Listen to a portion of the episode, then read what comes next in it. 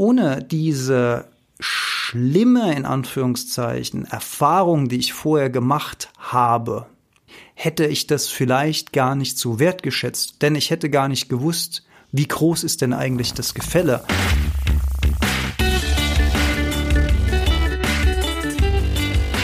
Die Heldenstunde, euer Podcast für ein gesundes und bewusstes Leben. Herzlich willkommen bei der Heldenstunde. Es begrüßt dich dein Gastgeber Alexander Metzler. Schön, dass du wieder dabei bist. Das wird eine kurze, knackige Folge, ein Add-on zu unserer Folge Nummer 70. Selbstständig, Freiheit oder Fehlschlag mit der wunderbaren Anne Rüdiger. Ich habe mir noch ein paar Gedanken zur Folge gemacht und ich habe ja erwähnt in dieser Folge, wie sehr ich gelitten habe unter meiner ersten Ausbildung, dass es für mich eine sehr schlimme Erfahrung war. Äh, um es nochmal kurz zusammenzufassen, ich ging als junger, motivierter Abiturabsolvent sozusagen raus in die freie Wirtschaft und hatte so dieses Gefühl, äh, jetzt erwachsen zu werden, jetzt am Berufsleben teilzunehmen, endlich diesen großen Schritt zu machen, für den ich jahrelang in die Schule gegangen bin und für den ich so viel gelernt habe und so viel ausgebildet wurde. Und dann hat sich das Ganze sehr schnell als eine wahnsinnig fade, öde und langweilige Erfahrung für mich herausgestellt, unter der ich wirklich sehr gelitten habe. Also das ähm, sollte man auch mal nicht unterschätzen. Und klar muss man das jetzt auch mal so ein bisschen in Relation setzen, wenn man sagt, okay, der gute Junge, der musste halt acht Stunden da sitzen und irgendwelche Durchschläge wegsortieren. Ähm, okay, aber das ist doch jetzt nicht zu vergleichen mit irgendwie diese Horrorgeschichten, die wir auch manchmal im Fernsehen sehen. Ich denke da an indische Kinder, die in irgendwelchen Minen arbeiten müssen, äh, in, in giftiger Umgebung und so weiter. Also natürlich ist es eine völlig andere Relation und eine völlig andere Realität. Aber ich habe für mich so die Erfahrung gemacht, jeder hat irgendwie so sein eigenes Kreuz zu tragen und das eigene Kreuz ist immer das Schwerste, was man gerade tragen muss. Und man kann sich irgendwie schlecht damit trösten, dass es anderen noch schlechter geht als einem selbst. Also das war auch mal so eine kleine Erfahrung, die ich für mich gemacht habe, dass das nicht unbedingt hilfreich ist, wenn man sich, ja, anderen geht's noch viel schlechter als mir, ist irgendwie gefühlt nur wenig äh, hilfreich im Innern, obwohl es natürlich rational gesehen schon ein relativ logischer Ansatz ist, sich damit trösten zu wollen. Also bei mir hat es jedenfalls nie so wunderbar funktioniert.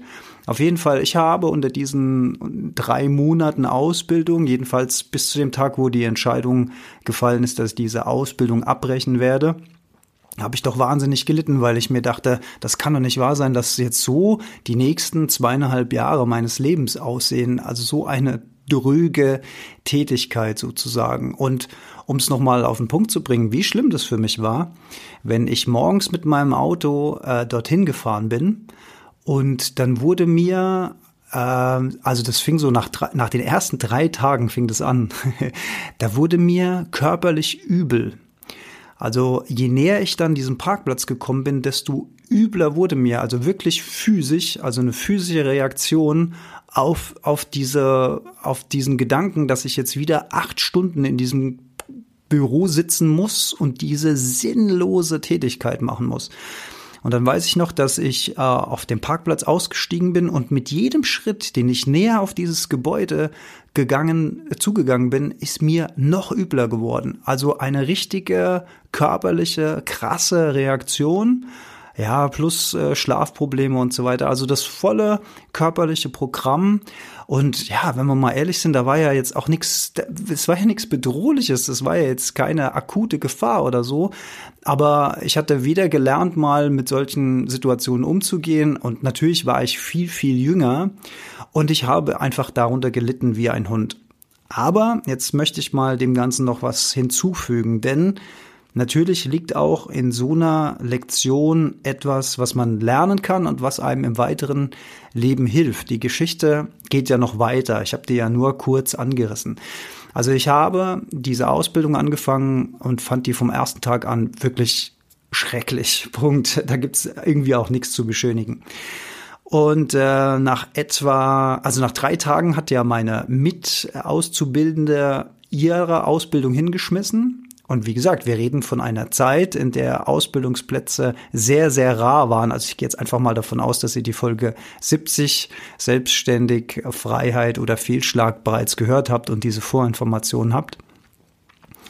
Nach drei Tagen hat meine Mitauszubildende das Handtuch geworfen und das war alles in der Zeit, wo es sehr, sehr schwer war, an Ausbildungsplätze ranzukommen. Entsprechend hoch war der Druck auf mich, auch von meinem Elternhaus und auch von mir auf mich selbst, weil ich war ja auch froh, einen Ausbildungsplatz bekommen zu haben. Man muss sich vorstellen, dass da unzählige Bewerbungen eingehen und das ist quasi schon ein Privileg ist, überhaupt eine Ausbildung zu bekommen zu diesem Zeitpunkt damals. Also äh, ich will nur klar machen, wie groß die Hürde war, diese Ausbildung Ausbildung abzubrechen. Wie gesagt, meine Kollegin hat das nach drei Tagen gemacht, die ist dann einfach nicht mehr gekommen. Und bei mir hat's, bei mir hat der Kampf vier Wochen gedauert. Vier Wochen, bis ich für mich persönlich entschieden habe, ich werde diese Ausbildung auf jeden Fall nicht zu Ende machen, komme da was wolle. Ich war aber noch so neugierig zu erleben, wie wird's denn sein in der Berufsschule damals, ich weiß gar nicht, wie das heute ist, aber damals war das Blockunterricht. Das heißt, man ist drei Monate lang in die Berufsschule äh, gegangen und oh, ich weiß nicht mehr, wie viel Monate das war. Ich glaube, das heißt, man ist eine Zeit lang in die Berufsschule gegangen und war eine Zeit lang im Betrieb gewesen. Und das wollte ich noch miterleben. Und nach dieser Entscheidung, nachdem ich das auch meinen Eltern mitgeteilt habe und klar war, dass ich das nicht diese zweieinhalb Jahre lang machen muss, sondern einfach freiwillig sozusagen nur noch zwei Monate, bis diese Erfahrung Berufsschule sozusagen noch kommt, dann fiel auch diese Last von mir ab, weil ich wusste, okay, das ist jetzt einfach nur noch zwei Monate, das geht schon rum, das nehme ich jetzt noch mit als Erfahrung. Und dann war das auch alles nicht mehr so schlimm, weil das Ende quasi, ja, nicht greifbar, aber doch in sichtbarer Weite war. Und nachdem ich diese Ausbildung abgebrochen habe, hatte ich mich obwohl ich diese Erfahrung gemacht hatte, unter anderem wieder als Verlagskaufmann beworben für das nächste Jahr, aber natürlich beim anderen Verlag. Ich hatte mich auch als Mediengestalter beworben, nur damals war dieser Beruf, diese Berufsausbildung des Mediengestalters noch unglaublich selten in Deutschland. Ich hatte mich bei den großen Medienbetrieben beworben, wie zum Beispiel ZDF oder Sat1 oder SWR und wie sie alle heißen. Ähm, bin teilweise auch in eine nähere Auswahl gekommen, aber am Ende kam nichts dabei raus. Und das Einzige, was wieder geklappt hat, war wieder die Ausbildung zum Verlagskaufmann, auch beim großen Verlag, hier direkt bei mir vor der Haustür, äh, diesmal aber ein Tageszeitungsverlag. Und ihr könnt euch vielleicht vorstellen, wie groß meine Angst war, diese Ausbildung wieder anzutreten. Ich meine, ich habe die bekommen, obwohl ich mit so einem krassen negativen Mindset da rein bin, mit der Erfahrung dieses anderen Verlages im Rücken und ich wollte das ja auf gar keinen Fall nochmal erleben. Aber das war die einzige Tür, die aufgegangen ist. Und dann kann man sich vielleicht vorstellen, wie groß die Angst war am ersten Tag, als ich da hingegangen bin, ein Jahr später, dass mir jetzt genau sowas wieder bevorsteht. Weil mir war klar, noch eine Ausbildung kann ich nicht abbrechen, das, das kann ich einfach nicht bringen. Ja, und siehe da, diese Ausbildung zum gleichen Beruf wieder in einem Verlag war eine völlig andere Geschichte als die vorher. Wir sind abgeholt worden, wir waren eine größere Gruppe, ich glaube es waren roundabout zehn Auszubildende. Wir sind abgeholt worden, wir hatten einen Ansprechpartner, wir hatten von der Ausbildungsgeneration über uns jeweils einen sogenannten Paten zugeordnet bekommen, der sich um uns gekümmert hat, an dem wir, an dem wir uns vertrauensvoll wenden konnten sozusagen ähm, wir waren den ersten Tag erstmal zusammen, haben alles äh, gezeigt bekommen, sind willkommen geheißen worden. Also von Anfang an war eine, ein ganz anderer Empfang und ein ganz anderes Feeling als in der Erfahrung vorher. Und es war der gleiche Ausbildungsberuf, es war auch ein Verlag. Und jetzt komme ich zum Punkt. Ohne diese schlimme, in Anführungszeichen, Erfahrung, die ich vorher gemacht habe, hätte ich das vielleicht gar nicht so wertgeschätzt, denn ich hätte gar nicht gewusst, wie groß ist denn eigentlich das Gefälle? Wie gut geht's mir denn eigentlich da, wo ich gerade bin? Und woher soll ich denn nicht wissen, wenn ich nicht irgendwann vorher mal schlechtere Erfahrungen gemacht hätte? Das ist nämlich das Learning an dieser an diesen drei Monaten oder dieser schlimme eine Monat, wo ich mit Übelkeit im Magen auf ein Gebäude morgens zugelaufen bin und mir wurde Schritt für Schritt schlechter. Die Erfahrung war wichtig für die Einschätzung der neuen Erfahrung, der sehr viel besser war. Denn natürlich gab es auch im neuen Verlag mal Durststrecken. Wir waren äh, relativ oft am Rotieren in verschiedenen Abteilungen und da gab es welche, die waren interessanter und es gab welche, die waren langweiliger. Aber selbst die langweiligen, also selbst die, wo andere Auszubildende gesagt haben, oh, da will ich nicht hin, selbst das war für mich in Relation gesehen zu dieser anderen Tätigkeit, die ich vorher mal gemacht hatte, ein Jahr vorher, zu dieser Erfahrung, dann war das wie, wie Urlaub. Ich meine, das hatte einfach nichts damit zu tun, mit dieser, mit dieser furchtbaren Sinnlosigkeit. Und außerdem waren wir da auch immer nur ein paar Wochen oder mal 14 Tage. Und das war immer, dass man da mal die Arschbacken zusammenkneifen konnte und konnte da durch. Aber das ist das große Learning, dass wir auch in schlechten Erfahrungen einfach dieses, diese Bewertung, auch ich, ich meine, ich war früher einfach auch nicht so weit, mich da irgendwie von mir selbst zu distanzieren und das einfach mal zu beobachten, sondern ich war da voll drin und ich habe einfach nur gelitten, Punkt aus, Ende, da gibt's auch nichts zu beschönigen. Aber letzten Endes war es ein Learning, was ich mitgenommen habe, was mir gezeigt hat, wie groß ist denn die Skala an Erfahrungen und wie ist denn die Re Relation zu sehen zu Dingen, die ich dann im späteren Leben erleben werde. Also das finde ich dann hilfreich, wenn du vielleicht auch in der Situation bist, in der du dich gerade sehr unkomfortabel fühlst, in der du sehr unglücklich bist, in der du dich nicht wohlfühlst und die du ändern möchtest und die, wenn das dauerhaft so ist, auch älter, äh, ändern solltest. Aber letzten Endes ist all das, was wir erleben, eine Erfahrung, die uns auf irgendeiner Ebene bereichert. Und es gibt einen schönen Satz, der heißt, du kannst äh, nicht verlieren, du kannst eigentlich nur gewinnen oder du kannst dazulernen. Und mm, das ist ein schöner Satz für ein Mindshift gegenüber Situationen, die wir gerade nicht haben wollen, gegen die wir Widerstand aufbauen, gegen die wir uns wehren und damit eigentlich nur noch schlimmer machen. Da vielleicht ein bisschen anders drauf zu gucken, das hätte mir vielleicht damals geholfen. Vielleicht hätte ich demjenigen, der mir das sagt, auch gesagt, leck mich, du weißt doch gar nicht, wie scheiße es mir gerade geht. Aber wer weiß, wer weiß, was es mit mir gemacht hätte.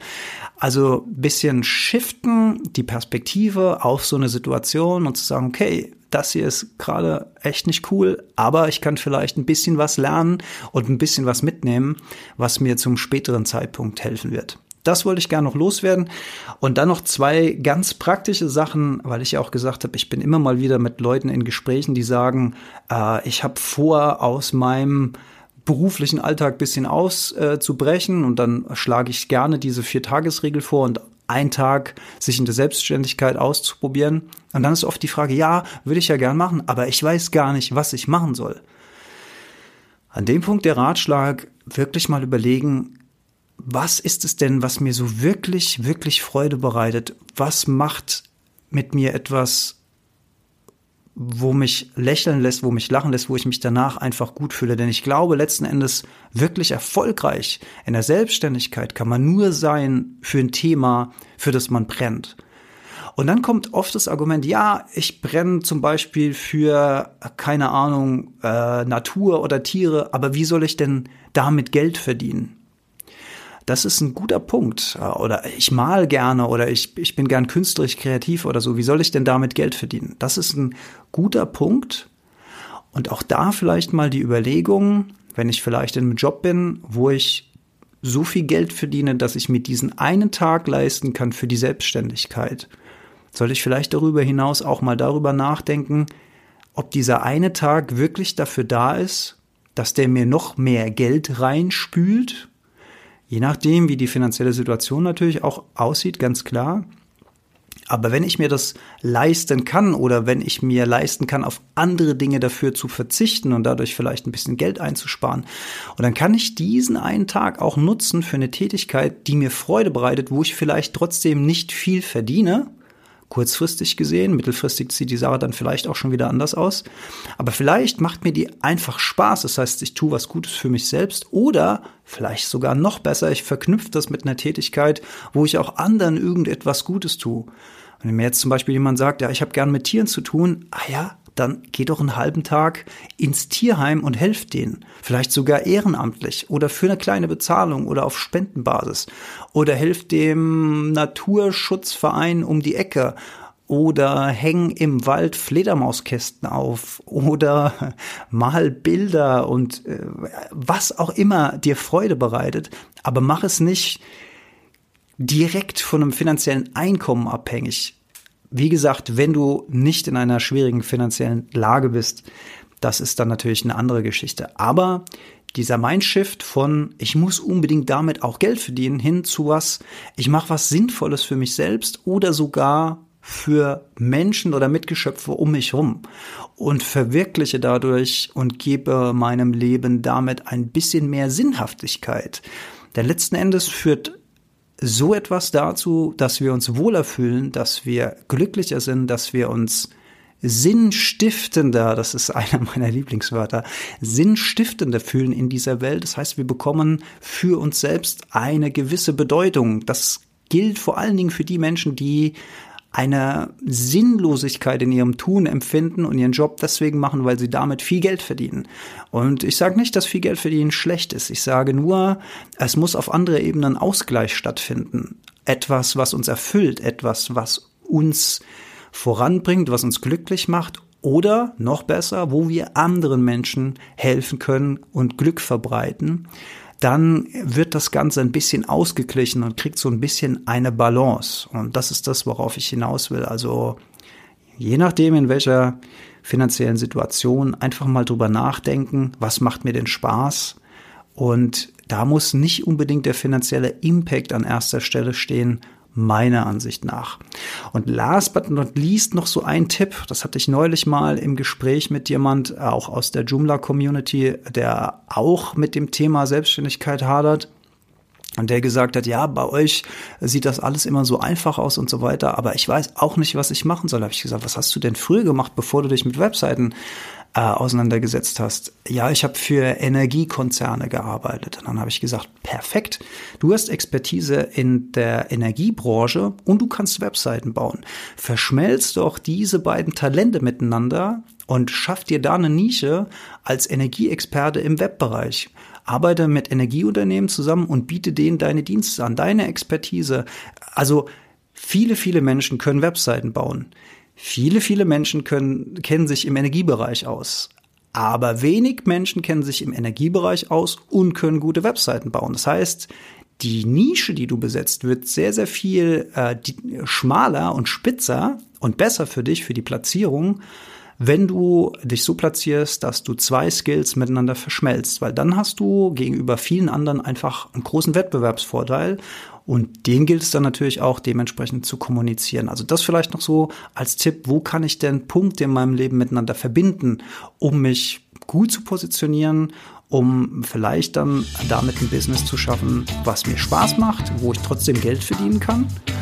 Oder ich gehe auf diese Schiene, dass ich sage, das Finanzielle spielt für mich gar nicht so groß die Rolle. Ich will einfach ein bisschen mehr Sinnhaftigkeit in mein Leben bringen. Ich will ein bisschen was Gutes für die Welt tun. Und ich schaffe mir diesen einen Tag und mache damit einfach irgendetwas Sinnvolles. Jede Erfahrung und sollte sie sich aktuell auch als negativ oder schlecht oder schlimm darstellen, birgt das Potenzial dazu, dazu zu lernen und eine richtige Relation im Leben zu finden. Und wenn wir Talente miteinander verschmelzen, dann finden wir eine Nische, in der wir etwas Sinnhaftes machen können für unser eigenes Leben und für die ganze Welt. Vielen Dank fürs Zuhören.